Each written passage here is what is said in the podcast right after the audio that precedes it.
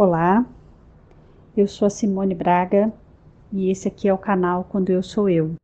A ideia aqui é que a gente possa se conectar cada vez mais com quem nós autenticamente somos, porque passamos muito tempo na nossa vida querendo ser alguma coisa que de fato não somos, sendo que o que a gente é já é mais do que suficiente, o que a gente é já é perfeito. Olá, olá, olá. Depois de algumas boas semanas, estou aqui novamente, é, continuando o projeto Se Eu Fosse Eu, é, baseado num texto da Clarice Lispector. E, assim, durante. Eu tinha me proposto é, de fazer as lives meio de surpresa, ou mais ou menos agendado um horário entre 9 e meia e 10 horas nas quartas-feiras mas aconteceram muitas coisas nas quartas-feiras passadas e acabou não dando certo. Então, estou aqui na quinta, que acho que é um dia mais confortável para mim, né? Para estar aqui por enquanto. Passei umas semanas um pouco difíceis, com alguns sintomas físicos, né? É, situações ligadas à menstruação e outras coisas. Então, não foram dias fáceis e eu precisei economizar as minhas energias para estar assim, para tentar me renovar de alguma forma, sabe? Me preservar, melhor dizendo, né? Agora que eu estou me renovando. Mas, continuando o projeto, hum, se eu fosse eu, o trechinho que eu quero ler hoje é assim: hum, metade das coisas que eu faria se eu fosse eu, não posso contar. Acho, por exemplo, que por um certo motivo eu terminaria presa na cadeia. E se eu fosse eu, eu daria tudo o que é meu e confiaria o futuro ao futuro. Então, eu queria falar um pouquinho sobre isso, sabe? Tem várias ideias aí, né? Vamos por frases então.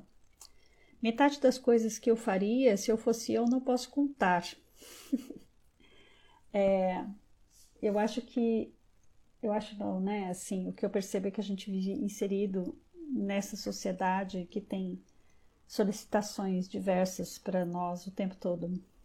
Solicitações por sermos homens, por sermos mulheres, solicitações por sermos mães, por sermos não mães, por sermos filhos, solicitações por sermos profissionais de uma determinada área, solicitações pela idade que nós temos e isso tudo é muito é, enlouquecedor, muito anestesiante, muito engessante, não sei se existe essa palavra, né? Mas assim, é uma coisa de, de prisão mesmo, sabe? De, de, de estar numa camisa de força, digamos assim, né? Ah, mas aí você pode me dizer, mas Simone, nós pertencemos a uma sociedade, temos papéis a cumprir, né? É, eu concordo, mas será mesmo que a gente tem que se colocar na forma que a sociedade, cultura, família, etc., esperam que a gente fique, né? Hum, não sei muito. Eu já tentei me adequar. Né? Digo tentei porque tentei por muitos anos mesmo me adequar. Tentei ser o que esperavam de mim é, para agradar as pessoas, para receber afeto, para ter reconhecimento, é, para me sentir importante. Até eu descobrir que não é de fora que isso vai vir. A validação da pessoa que eu sou, eu tenho que reconhecer. Eu não posso esperar que é, outras pessoas vão fazer isso, né? É, sou eu que tenho que validar a mim mesma, sabe? Continuando. Acho, por exemplo, né, que metade das coisas que eu faria eu não posso contar. Acho, por exemplo, que por um certo motivo eu terminaria presa na cadeia.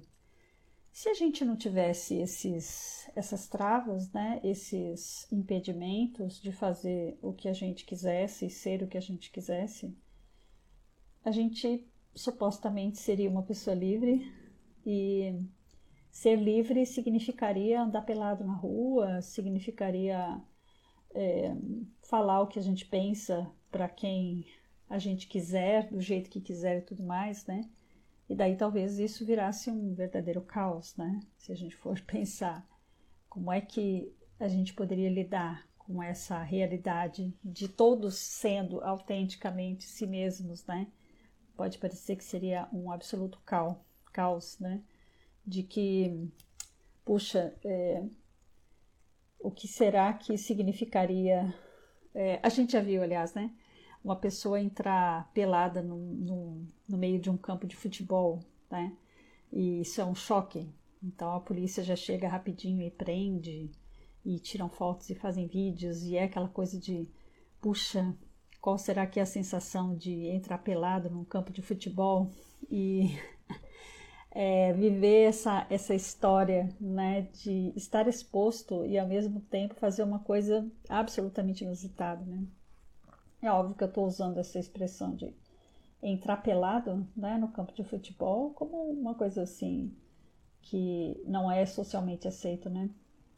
Mas o que será mais que a gente faria se a gente pudesse se permitir ser quem nós somos, independente desses crivos sociais, independente é, do que pensariam de nós, né, de que julgamento fariam e tudo mais, né?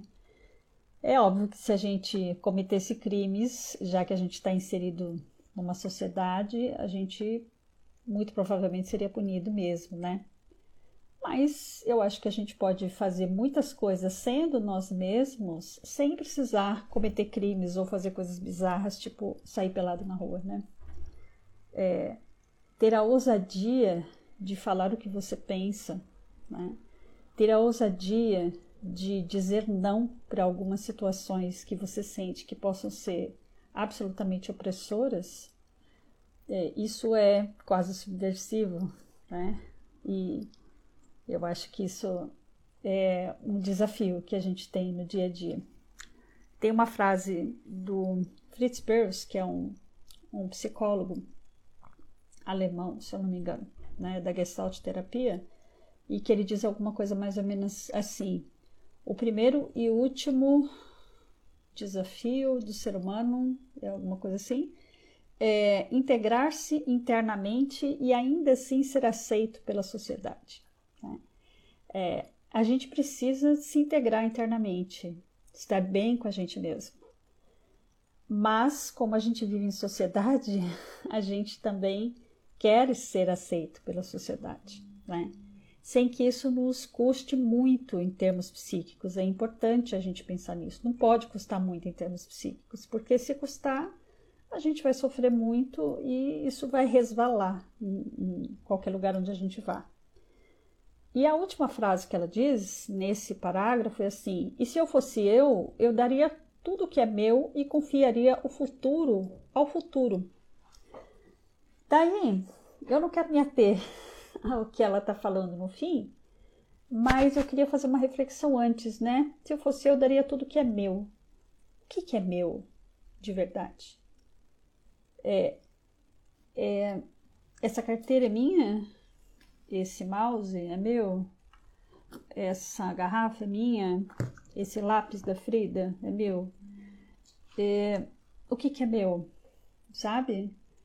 Será mesmo que essas coisas que nós temos, nós temos ou elas nos têm? Porque a gente fica preso a essas coisas, né?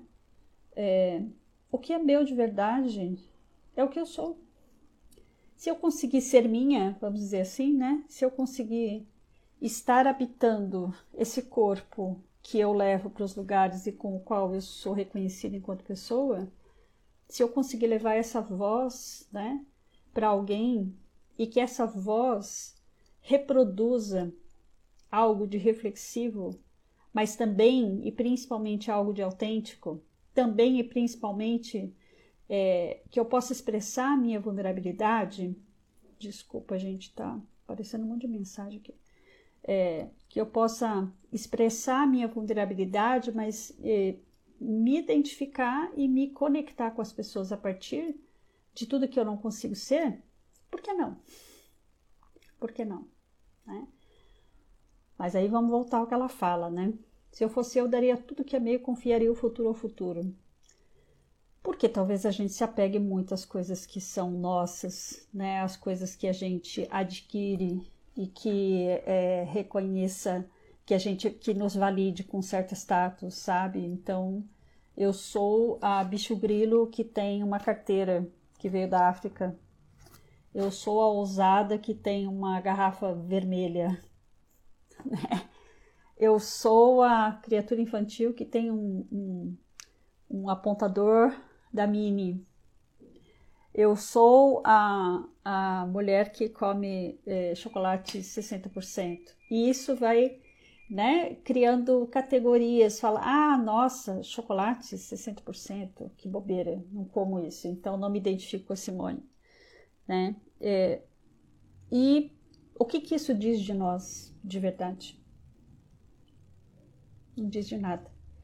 Diz do que nós estamos, não do que nós somos. Aliás, vou te lançar um desafio. Bom dia, prima querida, bom dia. Vou te lançar um desafio. Se você pudesse dizer quem você é, muito provavelmente, né, a primeira coisa que a gente faz é dizer assim: ah, eu sou Simone, eu tenho 53 anos, eu moro em São José dos Campos. Aliás, primeira coisa que a gente fala. Segunda coisa, eu sou Simone, sou psicóloga, né? Então eu digo meu nome para você saber quem eu sou e para você saber me chamar para eu poder te atender. E eu vou dizer o que eu faço, né? Socialmente, em que lugar, em que escada, né? Em qual status eu estou na escala de produção. Então, quando eu digo no que eu trabalho, o que eu faço, eu estou dizendo qual é o meu valor socialmente.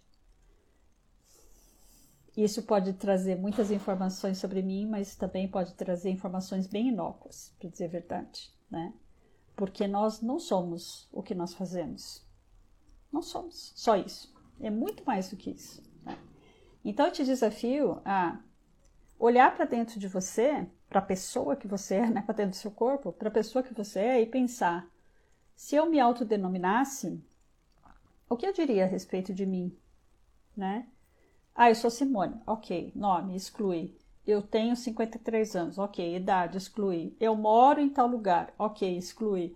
Eu sou psicóloga. Ok, exclui. Eu sou mulher. Ok, exclui. Eu sou filha. Ok, exclui. Eu sou mãe. Exclui. Eu sou, sei lá, eu tenho 1,65m. Exclui, exclui. E vai excluindo, excluindo, excluindo. O que fica? O que fica? Quando você pensa em você, tirando todas essas classificações. Pensa nisso. Beijo.